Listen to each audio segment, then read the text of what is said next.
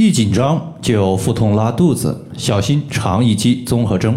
中医穴位有奇效。大家好，欢迎收听艾灸治病一百零八招，我是冯明宇。有一位患者他在我的微信公众号留言，他说：“冯明宇老师，我患有肠易激综合征有好几年了，也看过很多医生，有的医生说这个病症可以治，也有人说这个病症治不了。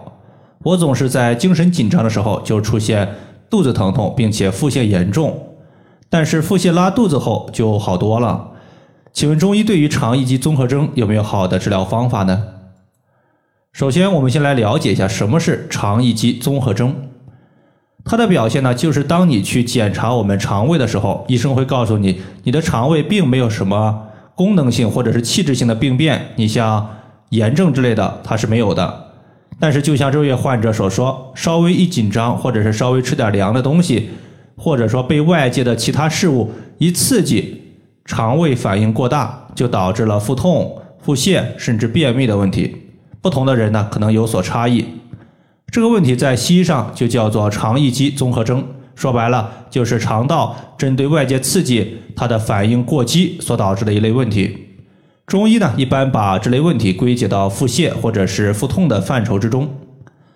我之前呢也遇到过一些此类的患者，也针对其中的一些患者做过一些观察，发现呢，中医艾灸对于此类病症，它确实呢是有效果的。虽然说效果算不上特别高，大概十个人里边呢有一半还行，有一半呢可能效果就不佳，甚至说完全没有效果。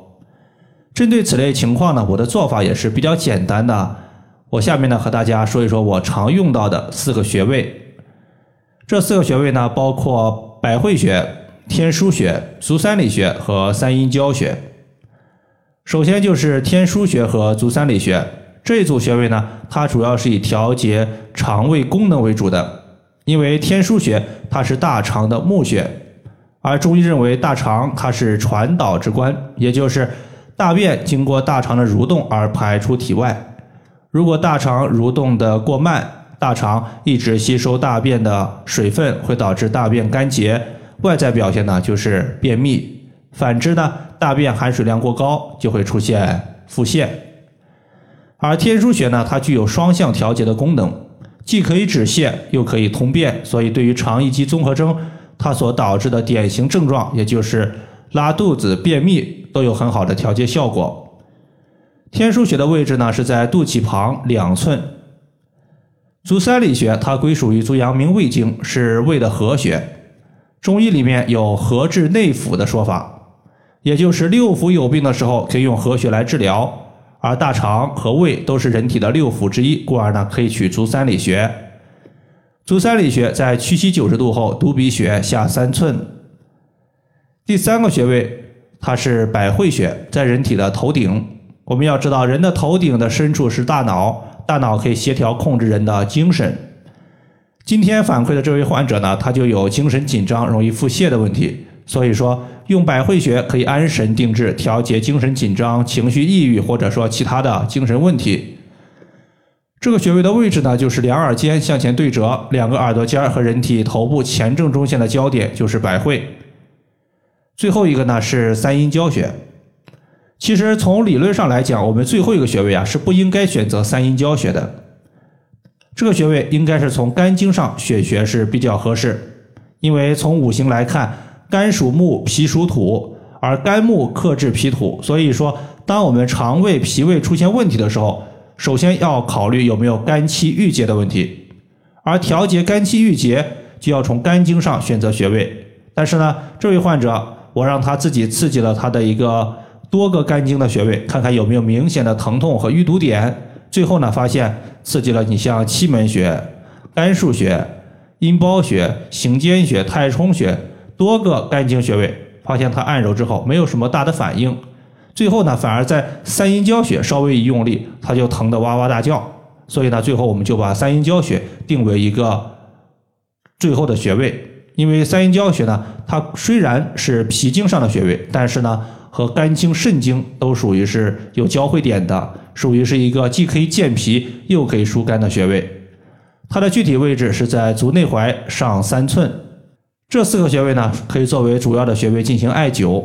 但是大家要注意，这个病症它对于艾灸的方式和器具有一定的要求。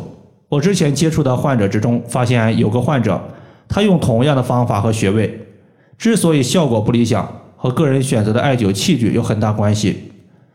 我印象比较深的就是这位患者，他最开始用的呢是一个四连装的铜罐，也就是四个铜盒加一个布套，把整个腹部、肚脐就给全部包裹覆盖了，感觉这样艾灸会很好。实际上呢，效果正好相反，他感觉呢皮肤都快要被。烧红了，但是天枢穴内部他感觉还是冰凉的一片。最后呢，我让他使用一点八乘以二十厘米的一个石墨艾条，每次的话手持一到两根，同时艾灸天枢穴这个位置。大概他艾灸了有不到一星期，三五次吧，一天一次，就感觉天枢穴的内层有了热力的渗透。热力渗透之后，他的腹泻问题就大为缓解了。所以对于此类病症，我们首先是以手持艾灸或者是隔姜灸为主，其次是选择底部有镂空的艾灸罐，最后真没办法了，你再选择全封闭的艾灸罐。它们的效果呢，实际上是依次递减的。最不推荐的，那么就是那些压根儿没有点燃艾条，直接用电的，它的效果是最弱的。好了，以上的话就是我们针对。肠易激综合征，它的调节方法就和大家分享这么多。如果大家还有所不明白的，可以关注我的公众账号“冯明宇艾灸”，姓冯的冯，名字的名，下雨的雨。感谢大家的收听，我们下期节目再见。